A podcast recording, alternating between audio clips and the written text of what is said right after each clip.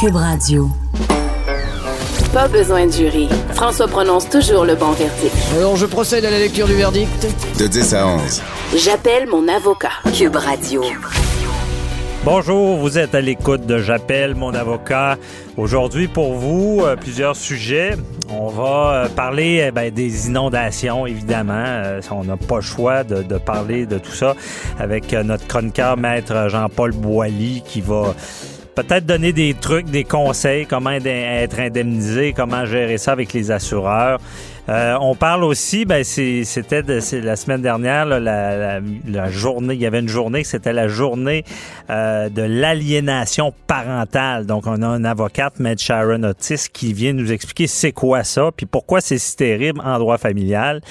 Ensuite de ça, euh, on parle de des, prédateurs sur Internet comment ils vont leurrer leur poids? Il y avait une nouvelle, c'est quelqu'un de la famille Rossi qui, a été accusé, euh, reconnu coupable de leurre.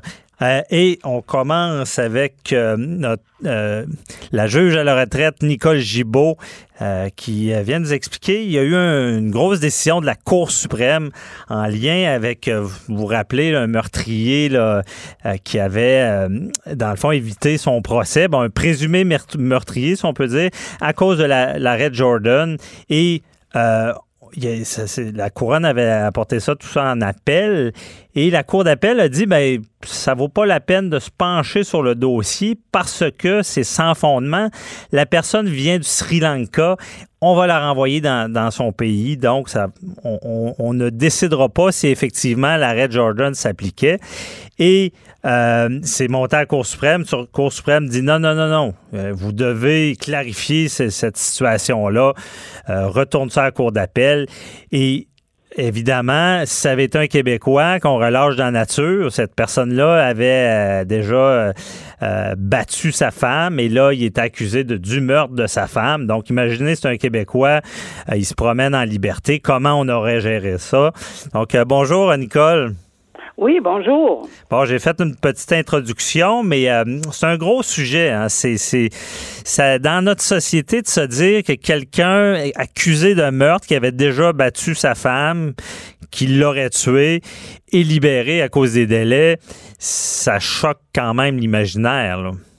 Oui, effectivement. Puis je vous dirais que c'était euh, non seulement ça, ça, choquait l'imaginaire, mais c'est, je pense que c'était la réalisation de ce qu'était l'électrochoc Jordan. Mhm. Euh, lorsqu'on on applique euh, Jordan, que tout le monde connaît, là, on, je pense qu'on n'a même plus besoin de l'expliquer tellement c'est c'est connu, c'est sur la, les lèvres de tout le monde. Alors, l'arrêt de procédure, évidemment, pour les délais déraisonnables, là, euh, succinctement expliqué, mhm. ben, on se disait, bon, mais là, c'est un meurtre. Là.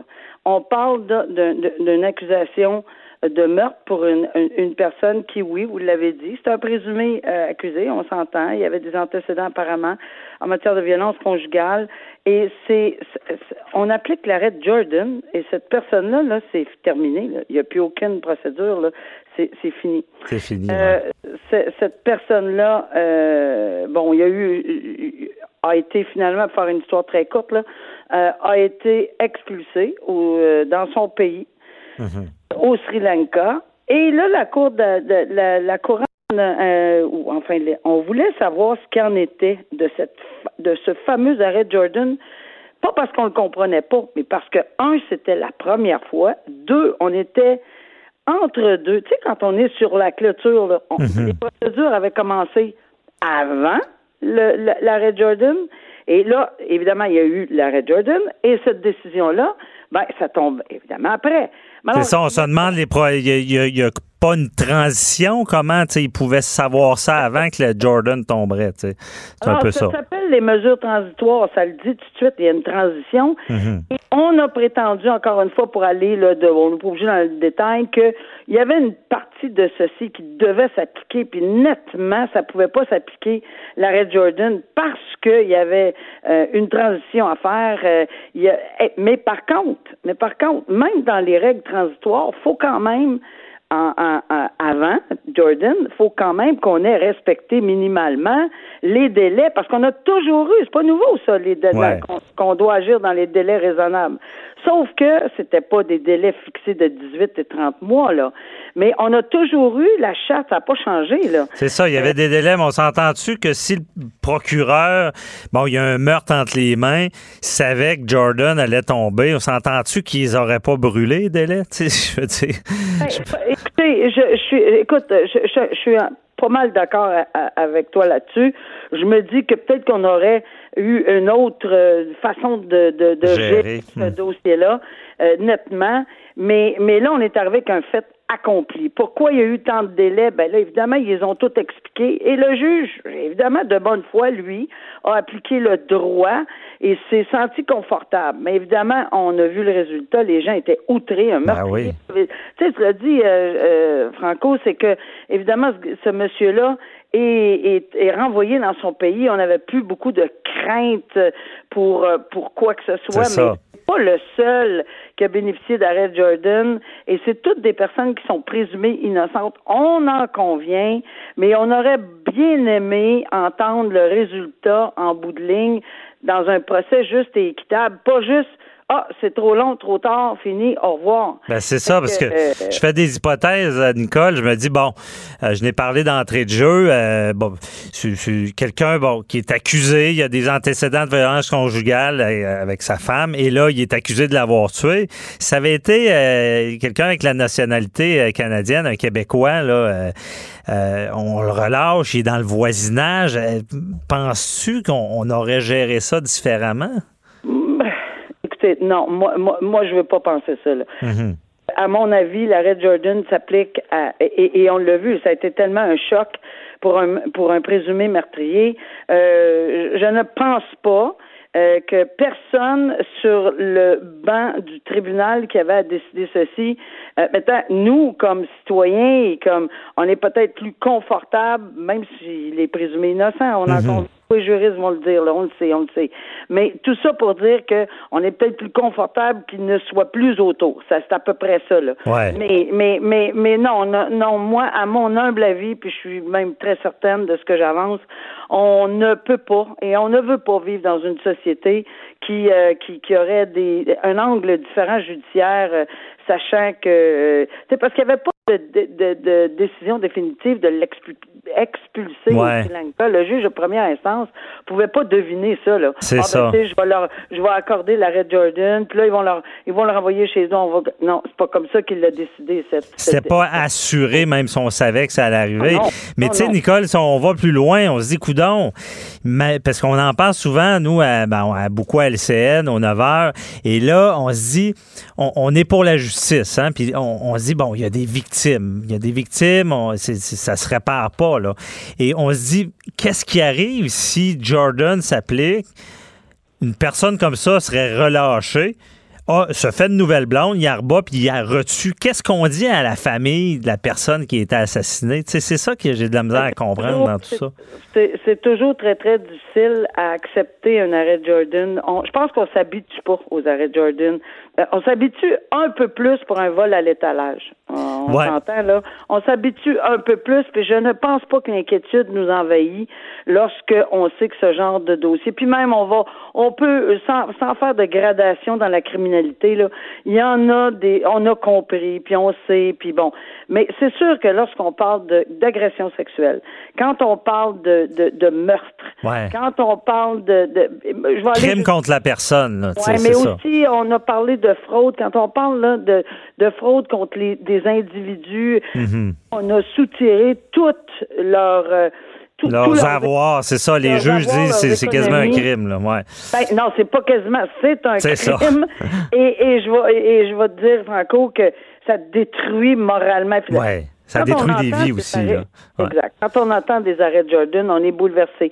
Là, la Cour suprême vient de dire non, écoutez, tu l'as dit d'entrée de jeu, euh, écoutez, c'est pas parce c'est parce qu'on avait décidé, puis là je fais une histoire très courte là, mhm. parce qu'on n'ira pas dans le détail, mais que c'était théorique cette question-là, car ben il y a des critères qu'il devait analyser là, dont un. euh, Est-ce que c'était théorique? Parce qu'évidemment le monsieur n'est plus là, monsieur Tanala Bassigan n'est plus là. Hey, je sais pas comment tu fais pour dire le nom comme ça, là, mais bravo. C'est commenté cette cause-là. Là. OK, excuse. Petit aparté. Monsieur en question, lui, euh, il n'était plus au pays. Euh, Mhm. Et deux, euh, bon, euh, voilà, on se dit pourquoi entendre ceci s'il n'y a pas de traité d'extradition avec le Sri Lanka, même si on en arrivait à ordonner un nouveau procès. C'est ça. que- On pourra pas le juger, là. C'est ça. ben, On est, on pourra pas aller le chercher. Je suis pas certaine qu'il va prendre l'avion volontairement puis s'en revenir se faire juger pour un meurtre, on s'entend là. Non. Fait que, dans- dans- de toute évidence, on savait ça. Donc, c'est un petit peu là-dessus, ben pas un petit peu, c'est beaucoup là-dessus que la Cour d'appel avait décidé. La Cour suprême, dans un jugement oral de la semaine dernière, mais qui est confirmé, là, nous autres, on, l'a par écrit parce qu'il y a une petite, euh, quand même une, une rédaction, puis je voulais attendre, être certaine de voir la rédaction. On a dit non, non, non, non, non. Erreur de droit clairement par la Cour d'appel du Québec. Euh, euh, on retourne le dossier à la Cour d'appel du Québec et il, faut que vous pre- preniez une décision sur le fond du dossier. Et moi, je me réjouis. Ben, moi aussi, ouais.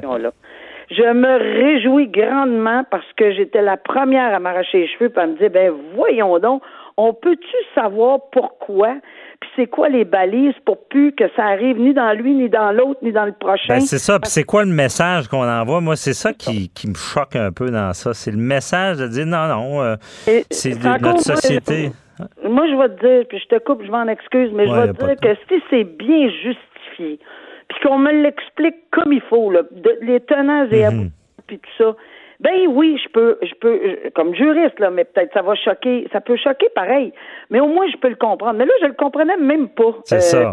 Le, le détail là-dedans. Je me disais, on est, on est le premier dossier, on est le premier gros dossier, puis il y a beaucoup, beaucoup de critères que, que Jordan avait donné, les règles transitoires, euh, et- mais il y en avait d'autres critères que Jordan euh, demandait oui. de, de, de regarder. Alors moi, j'aurais aimé une analyse complète, puis si ça s'applique Jordan, bon, Bon, on saura pourquoi, tu sais, parce que c'est ça. Mais c'est bien dit. Puis en en tout cas, à suivre, c'est certain. Et c'est sûr qu'on veut, on voudra t'entendre à savoir comment ils l'ont expliqué. Et peut-être, je sais pas, une hypothèse, peut-être qu'ils vont faire une différence. Ils vont dire quand, quand c'est un crime, ben, un, meurtre, il y a peut-être des exceptions, mais je comprends que peut-être non, que non, parce que le droit s'applique uniformément à tous. Ben, moi, mais à suivre là-dessus. Ouais. On a tous un intérêt incroyable à, à- à comprendre le détail, puis Ben après oui. ça, pouvoir l'expliquer à la vrai. population comme on le fait? Bon, on le fera plus tard parce qu'on aura éventuellement d'ici euh, quelques années, non, je ne sais pas, ça peut être long. Quelques on mois, aura- quelques mois, on aura euh, plus de détails. Merci beaucoup, Nicole, toujours éclairant, puis on se reparle pour un autre dossier. Oui, Ah, puis en passant, euh, c'est vraiment, euh, je sais que tu vis quelque chose de difficile avec les inondations, là, puis euh, Ah, je voulais souligner ça, puis lâche pas parce qu'on en parle plus tard justement avec Maître Boily, là, c'est des drames humains. de votre support, le support de tout le monde, j'ai eu beaucoup, beaucoup, beaucoup d'appels, puis euh, je, je l'apprécie. Merci de le souligner. Ah, parfait, bonne journée, là, bye bye. Animateur et avocat, François-David Vernier. J'appelle mon avocat. Cube Radio. Autrement dit. L'aliénation parentale, savez-vous c'est quoi? C'est quelque chose, bon, qui est connu, méconnu, mais que beaucoup de gens qui se sont séparés connaissent à différents niveaux. Euh, on le sait, il y a l'expression euh, couple un jour, parents pour toujours, et il y a des parents ou des gens qui se séparent qui n'ont jamais compris cette phrase-là, parce que quand ils se séparent, l'heure et demie, des fois, c'est l'ancien conjoint, ils ont des enfants, et il y en a qui franchissent la ligne, d'utiliser, dans le fond, les enfants contre l'autre parent, de leur monter la tête, ce qui fait que les relations sont plus difficiles. Et c'est très dur pour l'enfant parce que choisir entre deux parents, c'est inhumain. Euh, on, on- on laisse des séquelles de tout ça, puis des fois, ça va très loin aussi. Euh, Il y en a qui peuvent perdre une garde. Euh, C'est à différents niveaux. On rappelle aux parents, ce n'est jamais la chose à faire. Les juges le disent. Quand on parle contre un parent, c'est comme si on parlait contre l'enfant.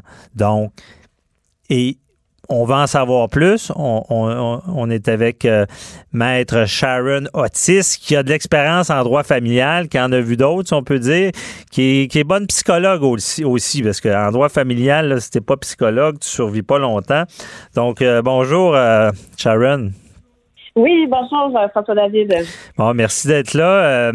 Et comment l'aliénation parentale, si on résume ça, ça ressemble à quoi? J'en ai déjà parlé, là, mais juridiquement parlant. Là. L'aliénation parentale, je vous dirais, au niveau juridique, c'est vraiment du dénigrement qu'un parent fait euh, dans le but de nuire euh, le maintien du contact avec un, avec l'autre parent, euh, de nuire à la relation de l'enfant avec l'autre parent, c'est-à-dire soit par le mépris, soit en faisant par exemple des obstacles à certains droits d'accès, à certains accès téléphoniques aussi. Mm-hmm. donc, ça peut même aller jusqu'à faire de fausses plaintes pour abus, abus physiques, abus sexuels. Donc, c'est ce qu'on voit, c'est la description qu'on voit, mais je vous dirais que si on peut verbaliser ça, c'est lorsque un enfant est obligé de divorcer de l'un de ses parents. Mm-hmm. OK. C'est vraiment. Euh, c'est comme divorcer de son parent. C'est, on fait tout des. Dans le fond, il y a une sorte de stratagème en arrière de ça, de, de petite vengeance. Ben, c'est généralement un des conjoints euh, qui n'a pas accepté la rupture et malheureusement, euh, c'est l'enfant qui est euh, pris là-dedans. Et nous, ce qu'on ce qu'on voit, ce qu'on se rend compte, là, c'est que finalement, l'enfant, il y a un conflit, un conflit de un conflit de loyauté. C'est-à-dire que l'enfant, lui, à la base, aime ses deux parents. Donc, mhm. euh, euh, c'est difficile, euh, c'est difficile pour l'enfant. C'est l'enfant, finalement, qui est pénalisé dans cette, dans cette façon de faire-là d'un adulte envers un autre adulte. Parce que l'enfant est la, la, la si je peux vous dire ça comme ça, la, la, la, la courroie de liaison entre les, les que chacun des parents dit à, à, l'enfant, on se comprend. Ouais, OK. Et euh, des parents qui se séparent, est-ce que de parler, il y en a qui sont en cours, là, on se le cache pas, là, ça prend un juge qui s'entendent pas, de parler de, du, du, processus judiciaire à l'enfant, est-ce que ça en est aussi de l'aliénation? Ben, regardez, ça, tout dépend de qu'est-ce qui est mentionné à l'enfant. Vous comprenez que si un parent parle à l'enfant en disant, ah, regarde, mon, mon enfant, euh, tu devras témoigner dans le cadre de l'audition et je veux que tu ailles dire telle, telle, telle chose, etc. Mm-hmm. De dire, vous comprenez, il y a une distinction. De là à aviser l'enfant que possiblement qu'il aura à témoigner, mais de ne pas rentrer dans le processus. Vous comprenez? C'est pas le, le, l'enfant n'a pas à être à, être pris dans cette entre ses deux parents et euh, n'a pas à être au courant de l'ensemble des récriminations que les parents se font mutuellement de part et d'autre. Mm-hmm. Donc il faut toujours préserver euh, le, le, bien-être de l'enfant OK. Bien dit, oui, c'est vrai. Et dans le fond, on peut on peut expliquer un peu c'est qu'il arrive quelque chose, qu'un processus, mais il faut pas aller lui dire quoi dire. Ou, euh, mais justement, ça m'amène à penser, est-ce que, euh, euh, parce que les tribunaux sont quand même prudents d'interroger les enfants là, quand il y a des séparations de même, ça doit, ça doit pas être évident pour eux, si on les fait témoigner. Ben, lorsqu'on parle de témoignage, là, généralement, un témoignage d'un enfant qui est apte, qui a l'âge, qui est, euh, dans le fond, là, euh, qui est doué de raison, etc. Mhm. Euh, la façon dont le, tribunal interroge l'enfant, généralement, ce qu'on fait, premièrement, les, les causes en familiales sont à huis clos. Alors, ça, c'est une chose. Deux, les parents ne sont généralement, ben, pas généralement, j'en ai jamais vu de parents présents. OK? L'enfant ne témoigne pas devant ses parents et ce qu'on voit, c'est que le juge enlève euh, sa, toge, euh, descend euh, l'estrade pour, bien évidemment, parce que vous comprenez que ça, peut être surprenant, ça peut être ben gros pour un enfant. Ça l'est pour les adultes, imaginez. oui, oui, effectivement. Donc, le, juge va, va, discuter avec l'enfant. il ne parlera pas directement, vous comprenez, direct dans le vif du sujet. il va dire, bon, comment ça va à l'école, etc. Et par la suite, il va poser certaines questions pour valider et s'assurer euh, que euh, les propos ou la teneur des propos vient bel et bien, vous comprenez, de l'enfant mhm. et que c'est son, désir lui-même, c'est son désir d'aller vivre avec un ou l'autre des parents ou de continuer, par exemple, euh, le maintien de la garde partagée. OK, je comprends bien.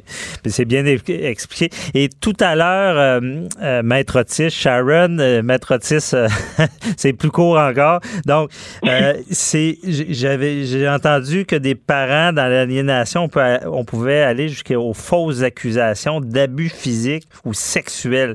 C'est réel, ça, ça existe? Ça, ça, existe, euh, mais ça, je vous dirais que c'est les cas là, quand même les plus extrêmes. Mais euh, dans, mais cependant, évidemment, il y a des mesures que le tribunal peut prendre lorsque un parent fait de l'aliénation et que le tribunal en est convaincu. Euh, les mesures judiciaires qu'on voit, ok, c'est peut-être des fois que les droits d'accès soient supervisés. OK? Donc, pour s'assurer que le parent qui aliène l'enfant ne puisse pas tenir ce genre de propos-là. Et euh, on voit même des fois là que euh, on envoie l'enfant euh, chez le parent qui lui subit ok un peu mhm. le, l'aliénation et euh, pour faire en sorte de reprendre les liens et on voit même là jusqu'à euh, des fois perdre la garde lorsque c'est des, des cas qui sont bien évidemment là ce n'est pas qu'un seul facteur mais lorsque c'est vraiment déterminant et euh, d'une gravité telle ça peut aller jusqu'à cette à ce moyen correctif là.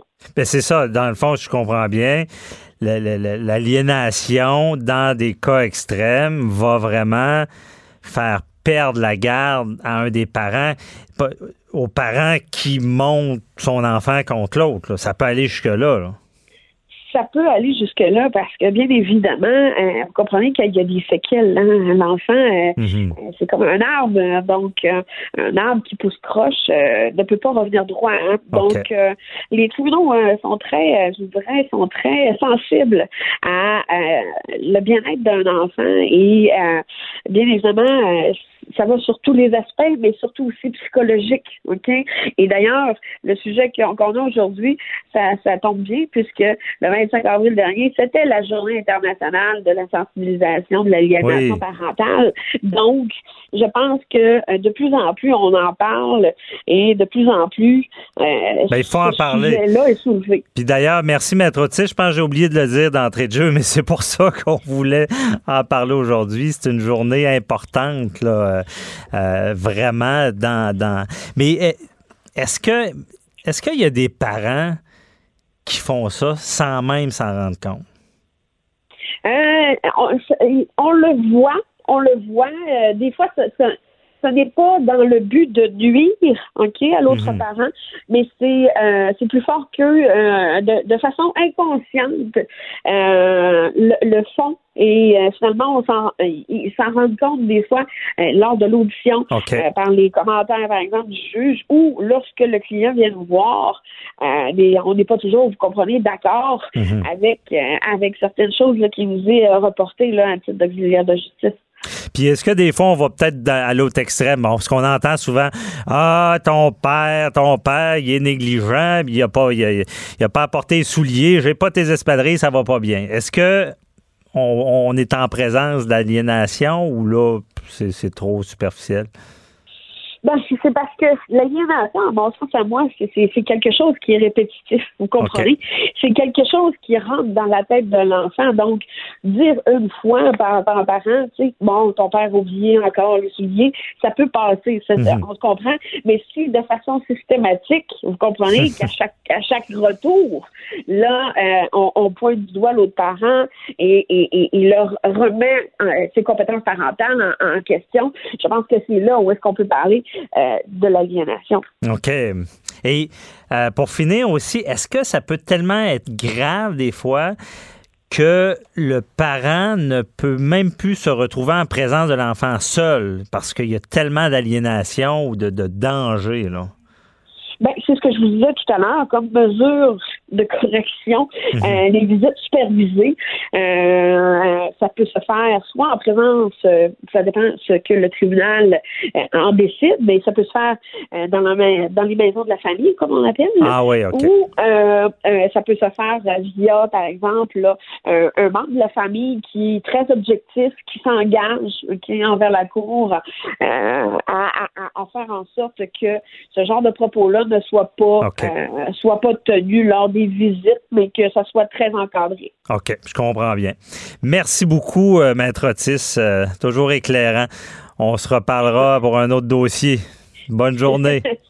Merci, bonne Bye journée à vous. Pas besoin de jury. François prononce toujours le bon verdict. Alors je procède à la lecture du verdict.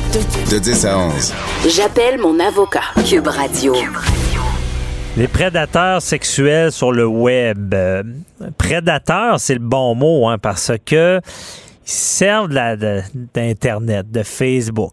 Ils se créent des faux profils. Donc, ils peuvent être une femme, ils peuvent être un homme, un plus jeune, un ado, ils peuvent être n'importe qui. C'est le danger. Euh, et là, c'est comme ça qu'ils vont leurrer leurs victimes, de leur faire à croire des choses. Et euh, d'ailleurs, même j'avais vu un film, euh, c'était... euh, Bon, j'oublie le nom, mais on était dans un monde vir- virtuel et euh, on peut se faire passer pour à peu près n'importe qui dans ces mondes-là.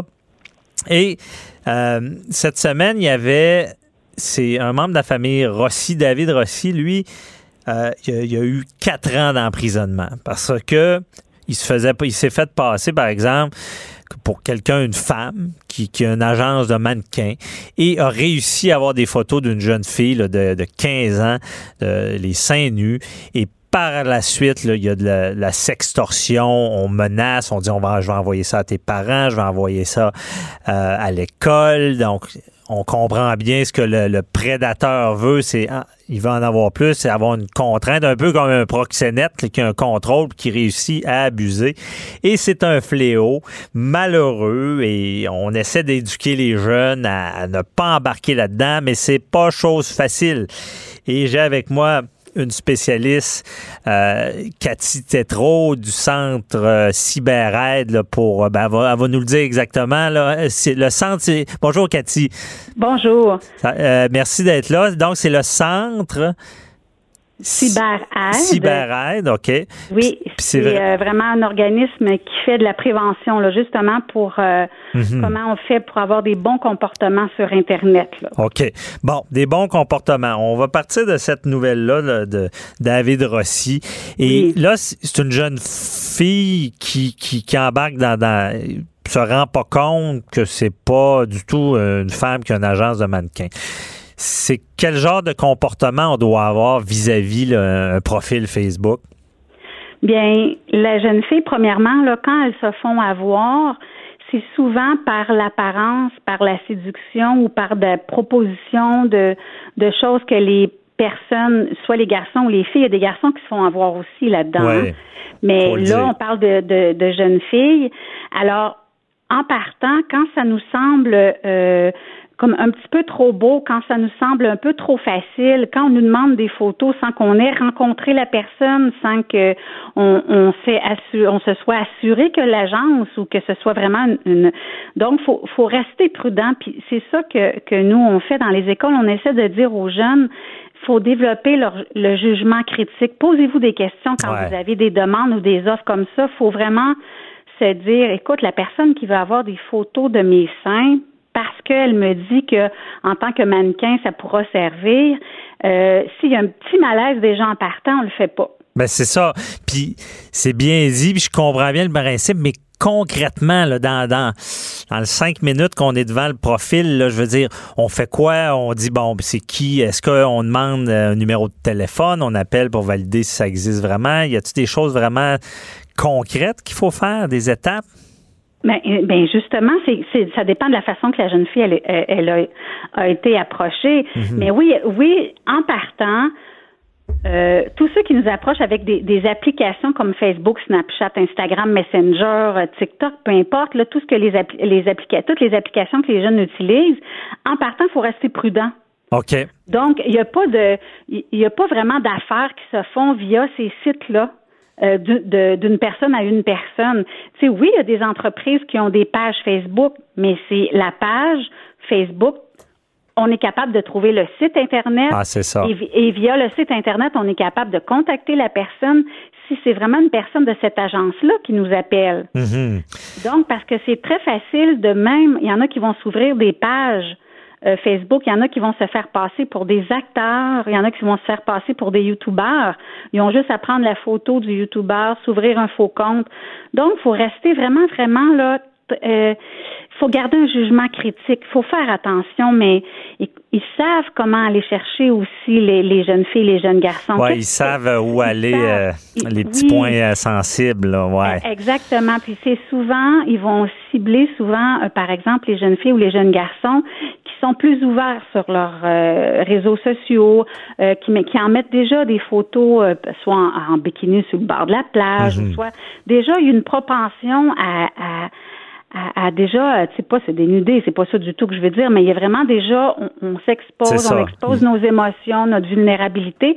Bien, les autres, ils vont déjà cibler cette personne-là, puis tranquillement vont aller chercher qu'est-ce que la personne aimerait et utiliser ça par la suite. OK. Mais là, le parent, là, il, il, agit comment? Là? Il il va, il va, il dit à son enfant, écoute, moi, montre-moi à qui tu parles, vérifie, regarde, euh, est intrusif ou il y a une autre méthode. oui, les parents, là, au contraire, les parents, des fois, me disent, mais est-ce que c'est confidentiel? Non, pas du tout. Est-ce que quand votre enfant part, il veut aller euh, passer une entrevue parce que quelqu'un qui l'a contacté, vous vous, renseignez sur l'endroit, sur la plage, je vais y aller avec toi? Donc, tout ce qui se passe sur Internet, ça doit être les mêmes questions.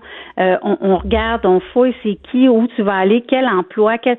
Donc, le parent doit vraiment questionner, dire aux jeunes que ce soit au dépanneur que tu appliques ou que tu aies une offre via Internet, il faut toujours que tu m'en parles. Ouais. Ça, euh, c'est la, communication entre le parent. Mais moi, j'entends des parents déjà dire, ben, bon, euh, la, chicane va prendre avec mon ado. Ma vie privée, même déjà mon fils de 7 ans me parle de, ben, ses droits et sa vie privée. Il n'y en a pas mais, de vie privée. Les, les, jeunes, euh, même déjà là, en quatrième, cinquième, sixième année, là, je visite des classes, puis je leur dis là, que tout ce qu'ils font sur Internet, Internet, hein, c'est vraiment un réseau interconnecté comme comme une toile, et tout ce qu'ils font peut et rester. public. Non, mais moi, je veux dire la, vie privée, l'enfant qui dit à son parent, moi. Euh, papa, maman, t'as pas le droit de venir voir tout ce que je fais. Là. C'est, pas, pas... Mais il y a juste papa qui peut pas parce qu'il y a 7 milliards de personnes qui peuvent. OK. Bon, bien répondu. oui, c'est ça, exactement. C'est, c'est comme pourquoi papa ne pourrait pas pour te protéger, tandis qu'il y a 7 milliards de personnes qui ont accès à toi parce que mhm. tu utilises un réseau. Et donc, les parents doivent aller chercher de l'information, vraiment de l'information concrète. Puis, oui, on va être obligé d'argumenter parce que ils vont souvent, hey, là, on est en 2019, euh, tout le monde fait ça. T'as pas d'affaire à venir voir. C'est pas vrai, au contraire il faut vraiment aller euh, vérifier, sécuriser, développer jugement critique. Parce que Cathy, tu nous as parlé dans différents médias, les conséquences sont terribles, terribles, terribles, terribles d'une photo, d'une fille nue. Euh, on le dit en droit, euh, l'infinité du web. Une fois que c'est parti, oublie ça, tu récupéreras pas ça. Il y a de l'intimidation qui est liée à ça. On a, on a, vu, même on suspectait des fois des suicides liés à ça parce qu'on sait que la dignité humaine, c'est une partie importante de notre, de notre physionomie si on peut dire. Mais euh, est-ce que euh, il faut en tant que parent le dire, ça, dire regarde, si ta photo se ramasse là, tu vas vivre telle telle chose. Oui, il faut, il faut que les, dans le fond là, quand on veut préparer notre enfant pour sa première sortie ou quand il va coucher à quelque part, on lui donne des recommandations de sécurité. Mm-hmm. Donc, quand euh, la même la même chose qu'on peut dire, écoute, si tu envoies une photo, même si tu l'aimes beaucoup, parce que des fois, c'est souvent des couples, hein, à ben, des C'est le petit ami là, qui, qui, sont en amour, là. Mais l'autre est moins en amour. Il oui, ça, sur le web. ça finit abruptement ou peu importe, mais faut dire, écoute, la photo reste, elle ne disparaît pas de, de, la toile et si jamais il arrive quoi que ce soit, ça ne veut pas dire que ton amoureux ou ton amoureuse va la montrer, mais par son téléphone, ça reste sur l'application, ça reste dans les images Mhm. des cellulaires et c'est pour la vie. Donc, on parle de réputation. Les conséquences, on peut, il y a plusieurs cas qui sont sortis dans les médias, où on peut dire, écoute, si le garçon te harcèle et si le garçon te menace, comme, Ouais. comme dans le cas où on parle, c'est de la, de la, de la sextorsion, c'est un crime, c'est un cybercrime. Alors, c'est vécu comme une agression sexuelle. Et les ça. jeunes filles qui ont vécu ça, comme la jeune fille qui a vécu ça, euh, la victime, bien, c'est des conséquences, c'est des cauchemars, c'est la ça. peur, la trahison. Donc, les parents doivent savoir que ce sont les mêmes conséquences qu'une agression sexuelle quand il y a eu de la sextorsion, du harcèlement. C'est ça. Et- c'est très grave. C'est un fléau dans nos écoles. On le sait, on en voit, on va en voir, puis ça finit plus. Tout le monde a son petit cellulaire. Mais Cathy, si on revient aussi, là, puis c'est une partie grave. Mais moi, une partie encore plus grave qui, qui est liée à la nouvelle de David Rossi, là, c'est Oui. le, le- le- le- le prédateur. là. Lui, là, ce qu'il veut, une fois qu'il a leurré avec la photo, puis tout ça, puis l'emprise qu'il a, ce qu'il veut, là, souvent, c'est réussir à rencontrer la jeune fille. Ça, est-ce que, est-ce qu'il il il y a des jeunes qui naïvement vont rencontrer quelqu'un qu'ils connaissent pas? Oui, parce que, tu sais, il faut se dire que pas parce qu'ils sont déviants ou prédateurs qu'ils sont pas intelligents. Ouais. c'est, vraiment comme deux choses, une déviance sexuelle ou, tu sais, quelqu'un qui est prédateur, quelqu'un qui, donc, il va utiliser, mais toutes les manipulations possibles, les mensonges, les menteries, tous les, les moyens possibles pour créer un lien et que ce soit avec des menaces ou que ce soit avec des promesses d'argent ou peu importe, il va réussir à rencontrer. Donc, encore une. Puis une fois, fois qu'ils rencontrent, là, l'agression, tout peut arriver. Là. Là, c'est là, mais les enfants, déjà, euh, moi, je dis en tout cas aux enfants que si quelqu'un demande juste vos coordonnées, même si ça fait six mois que vous, euh, par exemple, gamez sur Fortnite avec la personne, Ouais. vous lui parlez à tous les jours, vous ne l'avez jamais vu. Si la personne demande votre adresse, demande votre nom ou le nom de votre école, vous ne le donnez pas, car cette personne-là, même si vous lui parlez, vous ne la connaissez pas. Et si ça vous intéresse de rencontrer cette personne-là qui vous semble amicale, c'est là qu'il faut en parler à vos parents puis demander à vos parents que vos parents donc s'en mêlent de cette première rencontre-là.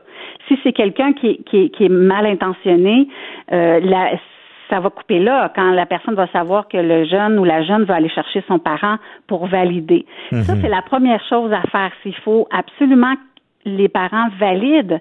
C'est comme ça que ça se passe. Si on est devenu un adulte et qu'on va à la rencontre de quelqu'un qu'on n'a jamais vu, on avise quelqu'un de notre famille, de notre entourage, encore là pour dire, écoute, je vais rencontrer pour la première fois quelqu'un que je ne connais que virtuellement. Voici l'endroit, voici ses coordonnées. Ouais, ben c'est ça. Ben, bien Oui. dit, euh, c'est pas seulement une affaire de jeunes, il y a des dangers aussi pour euh, les gens, Les euh, adultes. les adultes aussi. Mais merci beaucoup, euh, Cathy. C'était très, encore une fois, éclairant. Puis, on sait que tu as écrit ton livre aussi. Rappelle-moi le nom. C'est Parents. Oui, c'est Jeunes connectés, parents informés. C'est ça. Et Donc, ça peut toujours être un bon outil d'aide Oui, pour un parent. Donc, merci, là, puis bonne journée. Question de divorce, de droit international, d'affaires criminelles. De 10 à 11. J'appelle mon avocat. Écoutez, vous ne serez pas jugé. Les inondations, c'est des drames humains, on le voit dans les médias. Bon, disons quand on habite centre-ville, on dit bah qu'est-ce qui se passe? Euh, Ils ont- ils ont de la misère, ils n'auraient pas dû aller habiter sur le bord d'un cours d'eau. Non. C'est grave ce qui arrive et c'est beaucoup de répercussions. Hein. C'est la résidence, une maison, bon, c'est une valeur importante dans une vie. Euh, Je veux dire, on investit beaucoup. Souvent, c'est un peu notre une forme de fonds de pension aussi. Et là, imaginez, OK, il y a un risque à prendre, mais c'est des lieux où est-ce que c'est très rare que ça arrive. Et là, ça fait deux années, en 2017 maintenant. Grosse inondation, des gens qui perdent tout. euh, bon, certains peuvent être assurés, d'autres indemnisés. Euh, jusqu'à quelle hauteur? Est-ce qu'il y a des batailles avec les assureurs? Ça, c'est le bout qu'on n'entend pas une fois qu'on est rendu à l'été puis qu'on n'en parle plus des, inondations. Puis même, ça nous touche proche. On a parlé à Nicole Gibault tantôt qui, qui nous dit euh, Je suis touché par ça. Puis euh, à ce que j'ai entendu, c'est pas mal de travail, de tracas. Et euh, on a annoncé à LCN là, qu'on Maître Boily, notre chroniqueur, euh, allait nous éclairer un peu là-dessus. Bonjour, Matt Boily. Ben oui, bonjour. On est chanceux, nous autres, on a les pieds bien au sec Mhm. aujourd'hui, mais saviez-vous qu'il y a près de 80 euh, des, des, des, des municipalités au Québec sont construites ou se sont construites autour de cours d'eau. Alors, euh, que ce soit des lacs, que ce soit des rivières, que ce soit le fleuve Saint-Laurent. Alors, ça, c'est une statistique qu'on pourra jamais euh, défaire. Et puis, malheureusement, avec évidemment le réchauffement de la planète, c'est une chose, mais il y, a des changements climatiques qui sont importants. Et puis, ça fait en sorte qu'on vit des situations comme, comme malheureuses qui, qui arrivent là depuis, euh, ben, depuis quelques années, mais là, particulièrement depuis les deux dernières années, on a eu 2017, puis là, en 2019 c'est des, c'est des situations qui sont graves et qui sont importantes pour beaucoup de gens. Et imaginez, c'est pas juste euh, les, les dommages physiques, il y a des dommages psychologiques, il y a des dommages à la santé, il y a de la moisissure, il y a plein de trucs qui vont. Bon. Alors là, maintenant, ben évidemment, il va falloir, va régler ces problèmes-là un jour ou l'autre. Ben, c'est ça, mais parlons-en, juridiquement parlant. Là. Laurent, Qu'est-ce qui se on passe? commence où? là? Qu'est-ce qu'on fait? Bon, ben d'abord, il faut comprendre une chose. La majorité des gens, ou en fait, j'ai vu des sondages, il y a plus des trois quarts des gens qui pensent qu'ils sont couverts par leur assurance. Ben, j'ai des mauvaises nouvelles pour eux autres. Il y a à peu près 6% sur- ça, c'est le Bureau d'assurance du Canada qui donne ces statistiques-là.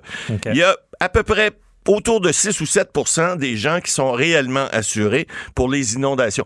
Parce que vous êtes assuré pour des catastrophes naturelles. Or, si vous êtes dans une zone dite inondable, il est Plus possible, de la nature, il y a plus, il- c'est plus un- imprévisible, c'est quelque chose qui peut arriver. Donc l'assureur, qui, excusez, les assureurs, euh, eux autres non plus sont pas imbéciles à temps plein. C'est des, c'est des statistiques actuarielles qu'ils font. Ils calculent les primes d'assurance en fonction de ça. Alors, lorsqu'il arrive quelqu'un qui dit, ben moi je suis dans une zone inondable, ou que c'est démontré que c'est parce que vous faites une déclaration à l'assureur. Lorsque vous déclarez euh, volontairement un assureur que, par exemple, vous avez jamais eu de vol chez vous, puis vous en avez déjà eu, mais lorsqu'il arrive un vol, puis il découvre ça, il paye pas. Ce sont des clauses euh, d'exclusion d'assurance, et dans ce temps-là, si vous faites une fausse déclaration, il ne paye pas, même si votre fausse déclaration représente même pas 1% de la valeur, ils paieront pas. Alors, C'est la même chose pour les inondations. Alors, si vous avez déclaré à votre assureur que vous n'êtes pas dans une zone inondable, puis que vous l'étiez, ben ils paieront pas.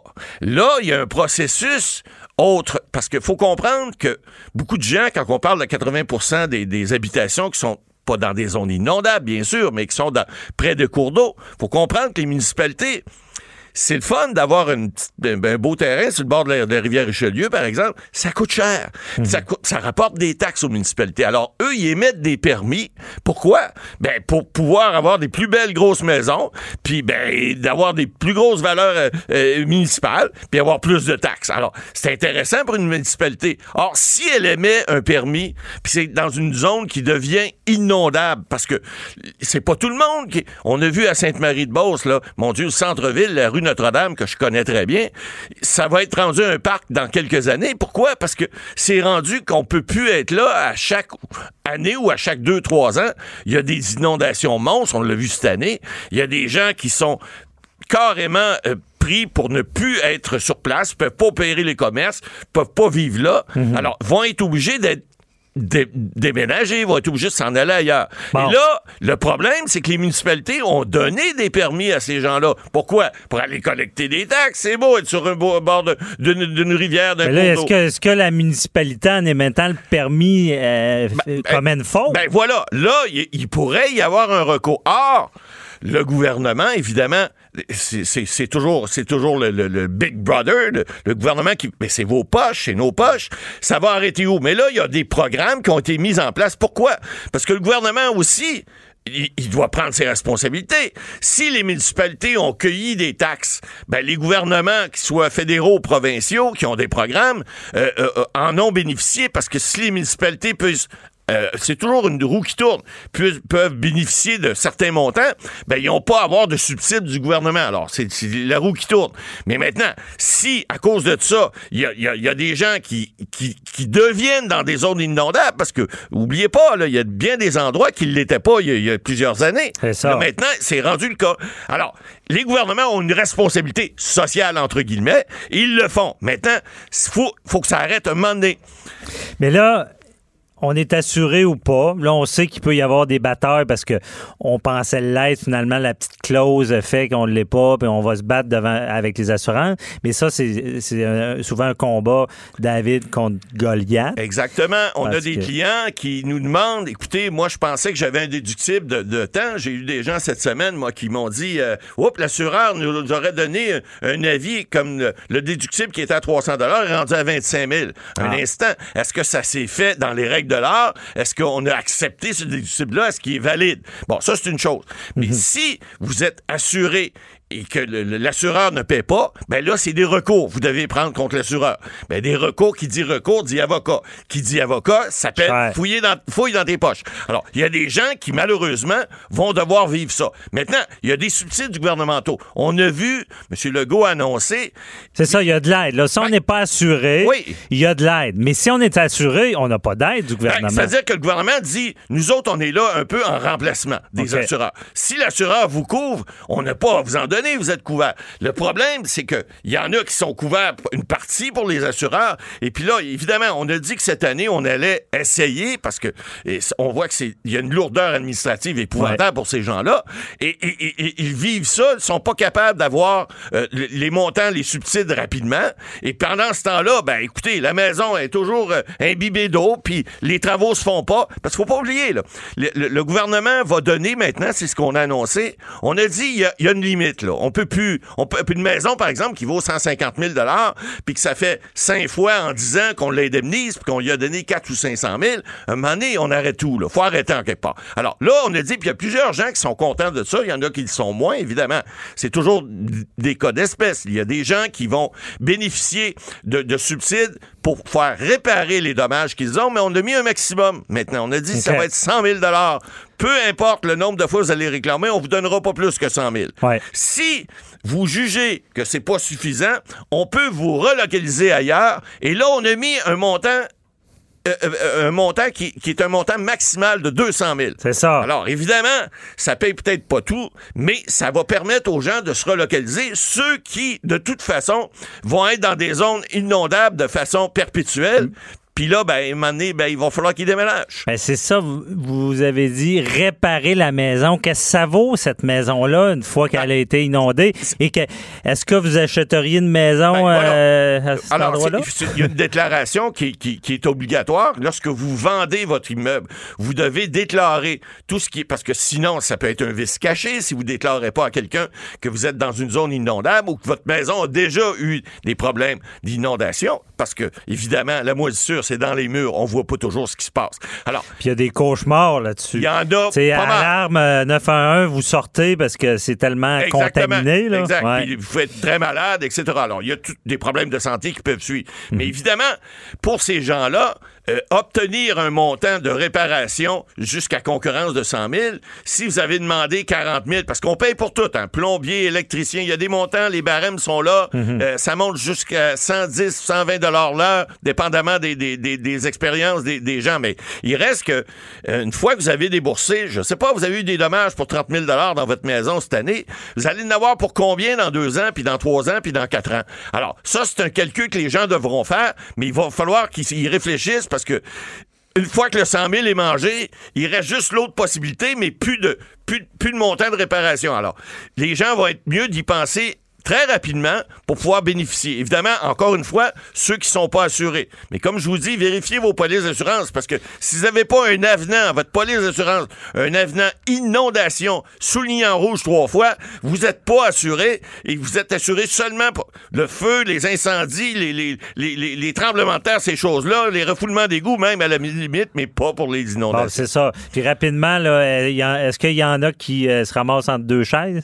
Oui, mais ben, il y en a. Parce que euh, la l'assurance paye pas, puis le gouvernement dit vous êtes assuré. C'est ce qu'on veut essayer d'éviter. Ça, ça doit être terrible. Ça, c'est terrible parce que, euh, d'abord, un, vous êtes obligé d'engager encore une fois des avocats, encore une fois débourser de vos poches. Mhm. Et puis, effectivement, vous êtes entre deux eaux. Le gouvernement peut vous dire, ben, on vous paye pas, vous êtes assuré. là, votre assureur vous dit, ben, on vous paye pas, vous avez un déductible.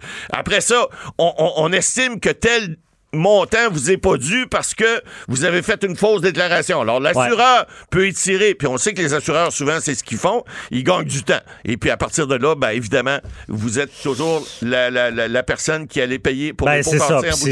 on s'entend, on parle de notre résident, notre petit cocon. Là, ça doit être très difficile. C'est difficile. Merci beaucoup, Maître Boily. C'était éclairant. Et on rappelle aux gens euh, le Facebook, j'appelle mon avocat. Il y a un numéro, un 800, vous pouvez nous téléphoner. Vous avez entendu l'entrevue, Maître Boily qui nous donne des éclaircissements. Mais Maître Boily va être là la semaine prochaine aussi. Eh Et il y a peut-être des questions que vous avez en tête. Vous êtes un sinistré.